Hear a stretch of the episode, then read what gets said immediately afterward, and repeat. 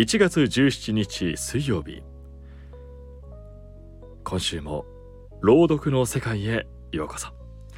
毎週水曜日はザ・ファーストリードお届けしています。今週の担当は桜井ジョージです。今晩皆様にお届けする作品は西南学院大学文芸部の巨大な像です。像というのは動物の像ではなく漢字で書きますと人弁がついた像。お分かりでしょうか？想像を膨らませてぜひお聞きください。宇宙の中心には何があるだろうか？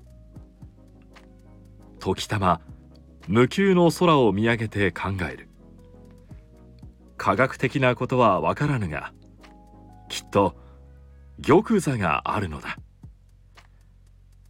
宇宙の中心は単に物理的な中心ではなく比喩的な中心。宇宙の要でもあるはずだ。玉座には誰が座るのであろうか。もちろん玉座なんだから王が座るのだ。こんなものは初歩のトートロジーだ。えのきだけでさえわかる通りだ。宇宙の王とは神のことか。ニーチェが言った。神は死んだ。先祖が殺し今私たちが殺し続けている。人類の伝統神殺し。恐れを知らぬものである。私には願いがある。夢と言ってもいい。巨大な。それは大層巨大な。太陽やらよりももっと大きな像を作ること。そしてその像を宇宙の中心に向かって投げること。でき得る限りの人の手を借りて共に作りたい。好きな人も嫌いな人も老若男女。寄生君主世界のどこに住んでいる人も。少しだけでいい。軽く手を触れるだけでもいい。ただ願ってくれたらいい。材料など何だっていい。木でも鉄でも金でも。またそれらの組み合わせ継ぎはぎコラージュそういった類のものでもいい。何の像でもいい。人型だろうと六毛の像だろうと笑う猫だろうとはたまた銀の雫だろうと。形に対して意味はない。少なくとも私はそこに意味を見いだせない。大事なのは大きさと多くの人のこだわりだ。象は船だ。人の願いを乗せた船だ。それを宇宙の中心に向かってぶん投げる。象は私たちの手を離れ宇宙空間へと滑り出す。摩擦なく滑らかに。地球という宇宙の偏僻から遠く離れた中心へ。光でも億年かかる旅をする。広大な暗闇の中を星々の光のみをかすめ受け取り突き進む永久の旅。象は旅の途中でさまざまな星を見るだろう。地球のような水と緑の星がある。ガスでできた星がある。灼熱の星。凍える星もある。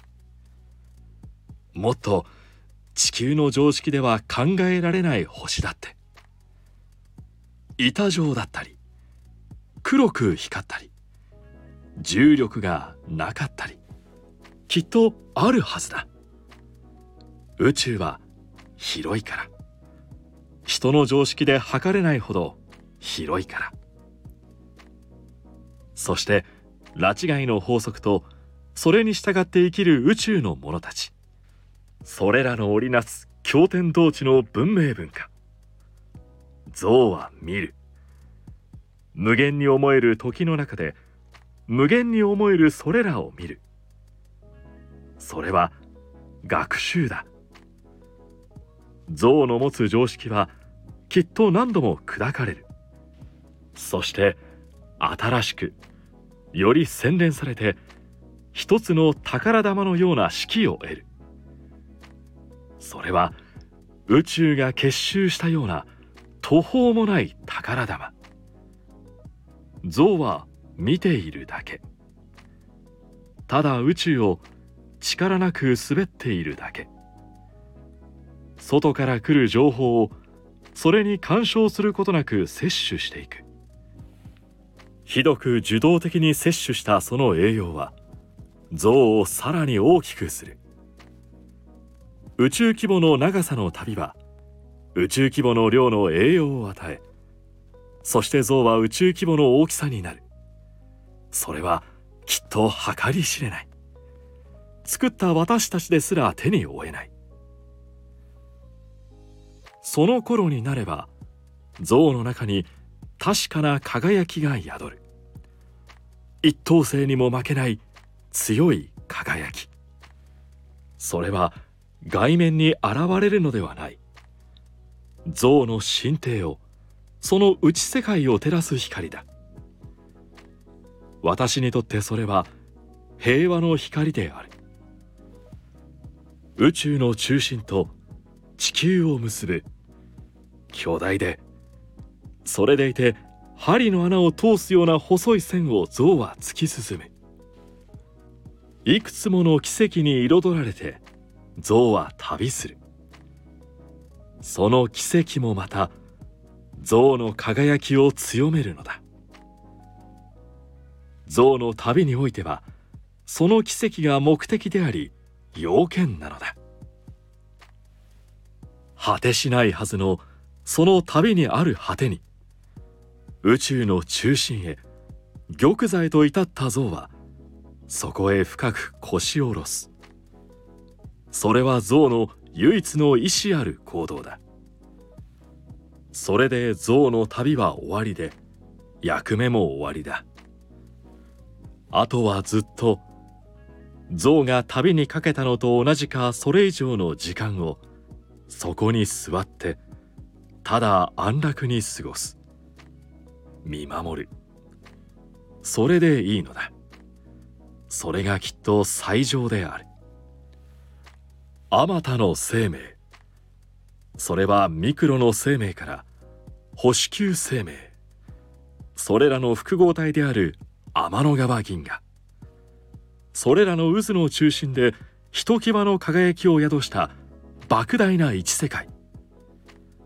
恐ろしいほどのエネルギーとは裏腹にその外面は落ち着き払い冷めている。地球からは見えぬ。聞こえぬ。だけれども人の願いは確かにそこにある。これが私の夢である。叶いようのない願いである。許しを請うているのかもしれない。叶わる願いを空を見上げるたびに思い出す。だが私がじっと睨みつけるように目を凝らし空を。その先の宇宙を見通せばその中心に象が鎮座している光景がありありと浮かぶ。それを思うだけで心が晴れる。もしかしたらはるか過去に誰かが地球の誰かと限らず高級の歴史の中と無辺の宇宙に住む何人かが像をすでに打ち上げているかもしれない。そうあってもおかしくない。像の目に自分の目を重ねる。その心に心を重ねる。光も音もそれ以外も。宇宙のそれが私にしみる。見えない。けどそこには何かがある。そうした思いや想像力が研ぎ澄まされたものがある作品だなと思いました。会社から帰る時学校から帰る時夜空を見てみてください。その空の向こう宇宙にはあなたにしか見えない像があるかもしれません。宇宙に関して一つ好きな言葉があります。世界は広い。宇宙は広い。でも私の頭の中はもっと広い。今週の担当は桜井ジョージでした。それでは皆さんおやすみなさい。